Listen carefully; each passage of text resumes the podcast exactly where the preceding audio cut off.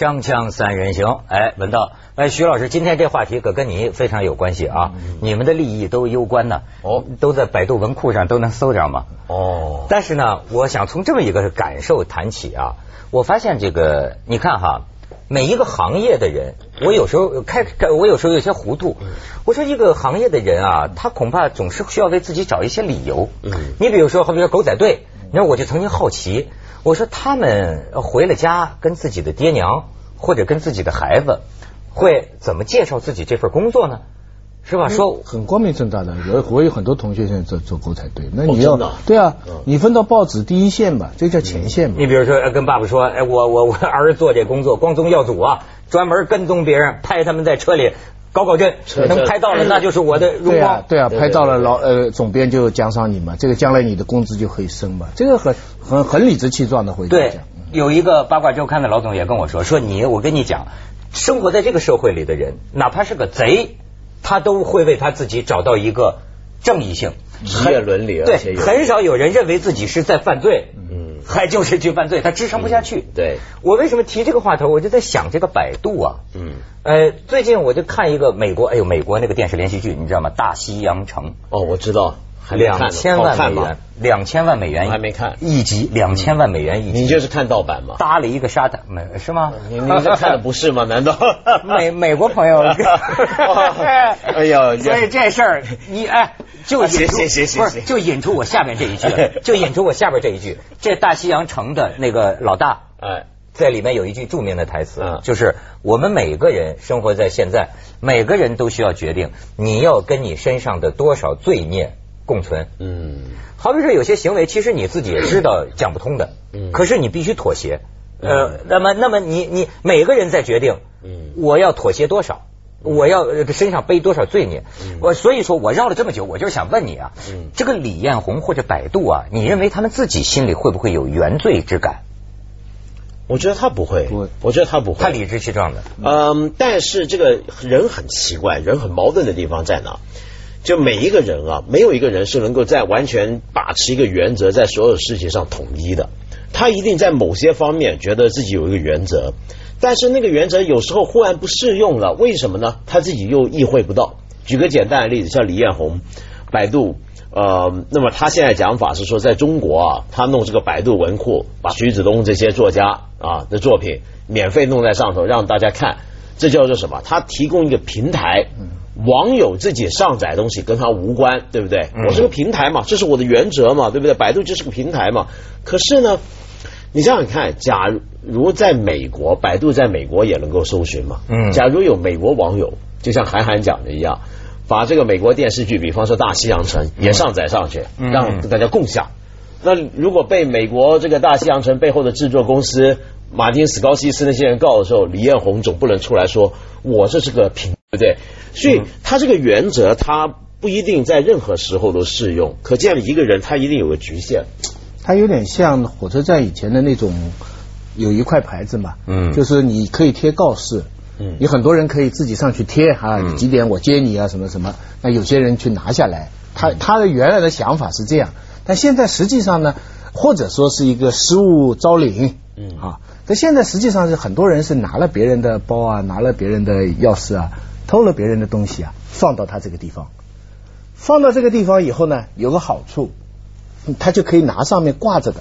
嗯，它不是是这样的吗？你上传了以后就拿到积分吗？嗯积分就可以下载嘛。嗯等于是我今天偷了文道的一个手机，但我自己不用，因为这是偷来的，不好。但我放到那个平台上去，嗯挂上去，但是我上面可以随便拿一个手机下来，嗯嗯，你明白的？嗯嗯开始是听上去很好的，就像一个火车站的一个公众服务台。我们以前现在不大用了，以前一直有用嘛。每个人跑到那里拿张纸贴贴，看看我表妹在哪里接我等等，啊，一张纸，对不对？对是很好的事情。所以指动失物招领，对不对？基本上是个小偷合作社。但是现在的问题是，就是他人家很多是是偷来的，偷来的贴上去，那那偷的人没错啊，我我没拿这个东西自己用啊，哎，我看到哎这这个钥匙啊，我我拿上去了，对不对？那他开这个也没错啊，那第二个人上 他就拿走了。所以，所以文文人们哈，酸文人们，这个火山爆发了，是吧？火山爆发了，而且呢，你知道现在的这个局势吗？就说道歉，但是呢，这个作家们这一方啊，还这个不干，说你这个道歉呢，你注意啊，就是其实我就觉得人当人有冲突的时候，在商业社会，你就会发现呢，全是人精，谁也不是傻子。他说的这个话都是在规避法律风险，对吧？伤害了作家的感情，我道歉。可作家们更精啊，你得承认你是侵权盗版。那么一称这侵权盗版，就涉及到法律责任了嘛？但是你看啊，呃，我就发现这个出版界，就是说呃版权这一方吧，作家们呃提出了一些问题，提出一个问题让我发现呢，这个问题还不是这么简单。百度现在说，我们三天之内把这个没有获得授权的全部删除。作家们说，我们以关到这么快呀，说明这个技术操作它是可以，它当然可以。平常删帖多快啊！他们一直在研究，这玩意儿还有技术，所以百度说我们也在研发一个技术。这个技术呢，也许将来他们跟作家提出的就是咱们付费阅读啊。或者说广告分成啊，利益共享。据说这李彦宏现在在内部会议上讲说这事儿，我也很头疼。说百度文库要实在办不好就关掉，有这样的说法啊。但是呢，你看啊，我就觉得挺就有些人提出一个问题，你比如说有一位主编叫张鹏，他说呀，问题的核心不是删除了，而是根本性的百度的这种模式，他觉得有问题。你看啊，所以说我说当这主持人好啊，有机会对我平常不感兴趣的问题，我有点了解。你看，他说广告分成的模式都不是个最合适的模式。嗯，按照或者说付费阅读，将来哪怕咱就是说呃都都都挺好了，给你付费，给你作家钱。他说呀，按照互联网通用的模式，用点击量说话。嗯，点击量高的获得的版权费就高。嗯，他说这个模式是完全基于互联网摧毁性的模式。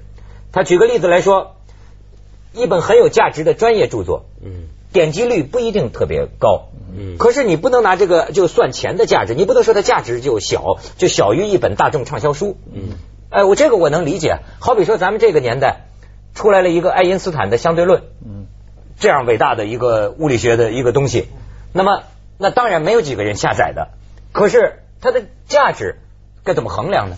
那这个跟互联网有什么关系呢？这你现在你逛书店也有很多非常有价值的好书，结果没人卖，亚里士多亚里士多德的政治学没几个人买，这个书的价值互联网没关系。所以我说，所以我说这个作家维权方啊，他现在把问题已经知道了这么一个普遍性的。问题上去了，这个这个不不相干，这个有点扯太远，这个跟百度没关系了，因为这个所有的印刷工业都是这样，你的有价值的书不代表你就卖钱，对啊，不代表你就畅销，这个是最简单的常识。这个呃，本来作家这个，你你想想，很多年以前，古代的时候，作家是没有稿费的，对不对？作家也也也没有任何收入，但是那个时候做，我们算过中国古诗哈，嗯，百分之六七十都是应酬。对，就是说这个问题是非常非常深的。你讲起来，你去看唐诗宋词啊，百一大半就是我写给你，你生日了，嗯，因为你写给文道，文道明天去上海了，你送行了，对，就这样。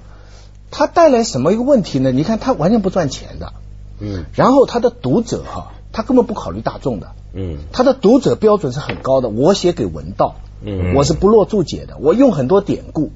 但我我落落注解那就看不起他了。嗯，我怎么引了一个话？怎么？所以，但是他们作家为什么活得好呢？他不靠稿费，但是因为他写的好诗，有他社会地位很高。嗯，他他只要能写到这样的好诗，就是你你想想那个苏堤白堤嘛。就是那就两两任的这个省委书记嘛，对，以前的根本以前的这些大文人里面，起码有一半是做官的，嗯，都是省级部级干部。我们今天也有干部拿鲁迅文学奖嘛，对不对？比较少，对不对？这个所以你就看得出来，这是但那有古风了。你你讲那个，所以说谋生方，你要那么说，那那个时候谋生还不靠现在，那个时候有人养着，现在谁养这些作家？那个时候你说写诗，好比说李白，嗯，那叫名满天下呀。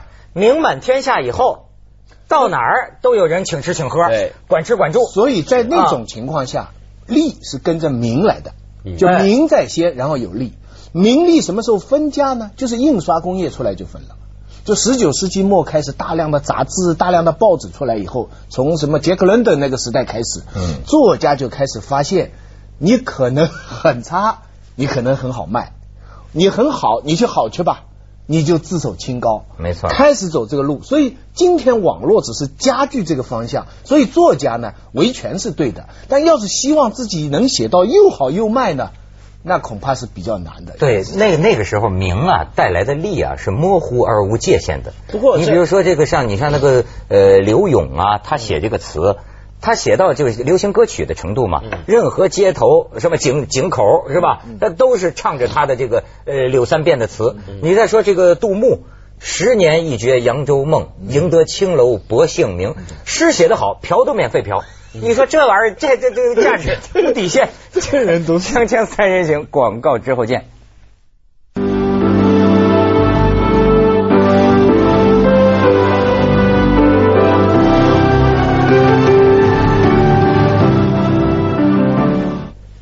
要知道，以前作家的概念跟今天完全不一样。就以前的作家不是这么直接面对市场的，嗯，作家写作者是个业余身份。所谓专业作家，我们现在这种面对市场，对着一群无名的他不认识的读者写作，然后透过出版社拿书去卖，这是一个很现代的产物。而且不止写作，你就连音乐、艺术都一样。对。以前绝大部分的文化艺术都是一种业余精神出来的。你看文人画，对不对？以前中国的文人画，呃，什么时候才开始有画家靠画卖钱呢？你们现在郑板桥，那是到了清朝的时候，整个扬州商品经济非常发达了，才出现这些。欧洲也是啊，你看以前，呃呃，到了巴哈那个年代，没有音乐家会说我写个作品，然后这个作品拿到市场上兜售，不，他们是受雇的。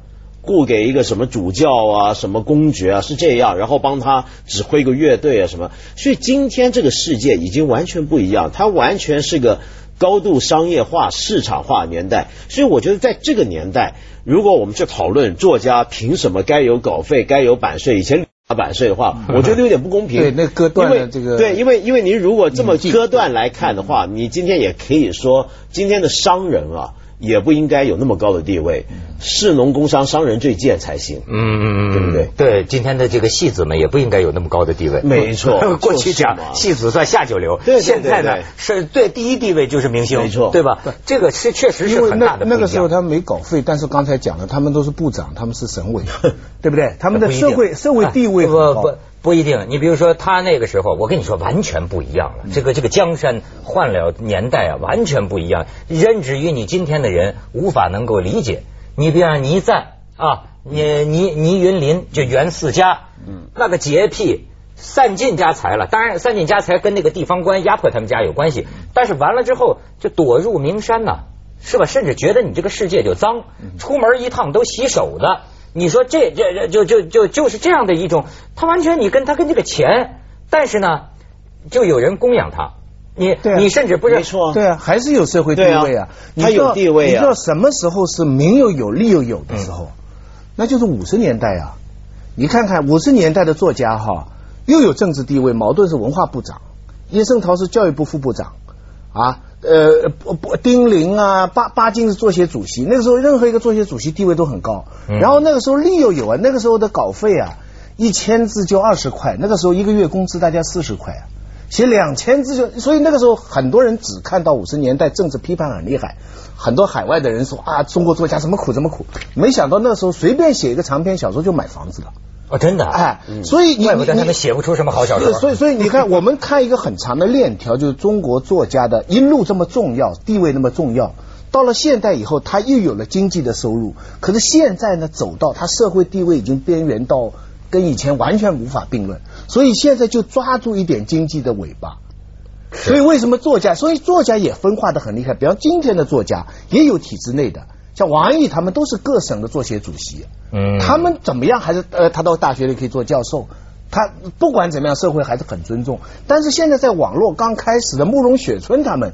他们就得靠这个钱呢，因为他们就得靠这个东西。没错，我跟你讲，就是我呀，他们这么些年一直有这个出版社就劝我来出书什么的。我每次就问他一个问题，我就说能赚多少钱？对他一听就说还不如我一听，我跟你说，挣你最卖的最多的，我听了听，我说你歇菜吧。各位完，我我也不是，因为我写个东西非常困难，你知道吗？我文盲行吗？我我写个东西非常慢，我就说对不起，我这功夫，这这那那点钱，你知道吗？不，但但但是我就说啊。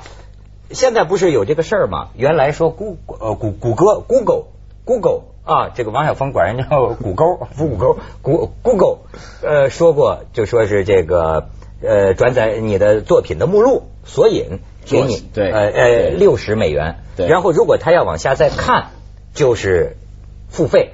这样一种模式，那个时候中国作家呢很多也攻击，攻击不能说没有道理啊，就是这道理跟就就是一种很简单的一种，就是说你没经过甭管怎么着，你没经过我同意，这就不对。嗯，但是啊，我给你推荐一个博客哈，就是这个博客挺有意思，这个人叫霍炬，这个人叫霍炬，嗯。他评论了这些现象啊，他说我是个靠写代码生活的人，嗯。呃，我觉得我们这个行业跟你们作家呀是非常像的。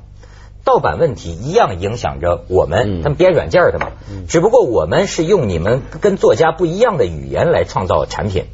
比你们作家幸运的是，我们可以完全脱离中国市场，对去做英文的、德文的、日文的、法文的软件，而且特别不要做中文的软件，这样才能让自己的作品在一个正常市场内销售，获得收益。我们认为中国的问题无解，于是我们放弃了。我们不再愿意创造中国人普遍可用的工具，因为赚不到钱。但是中文作家你就惨点了，是吧？然后他说啊，而今天你们看到百度文库可以不花钱看你们的文字，你们这帮人就集体愤怒了。我今天要告诉你们的是，这不算什么，对你们更有杀伤力的，知道吗？百度和爱国者一起做的一种叫做百看的电子书，这是一种电子书阅读器，它的特点是可以直接连接到百度文库，这八毫是非非常薄，携带方便啊。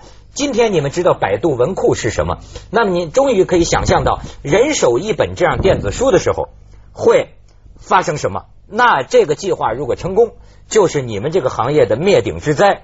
这个百看，我一不小心就会打成白看，这名起的真好啊！再见，锵锵三人行，广告之后见。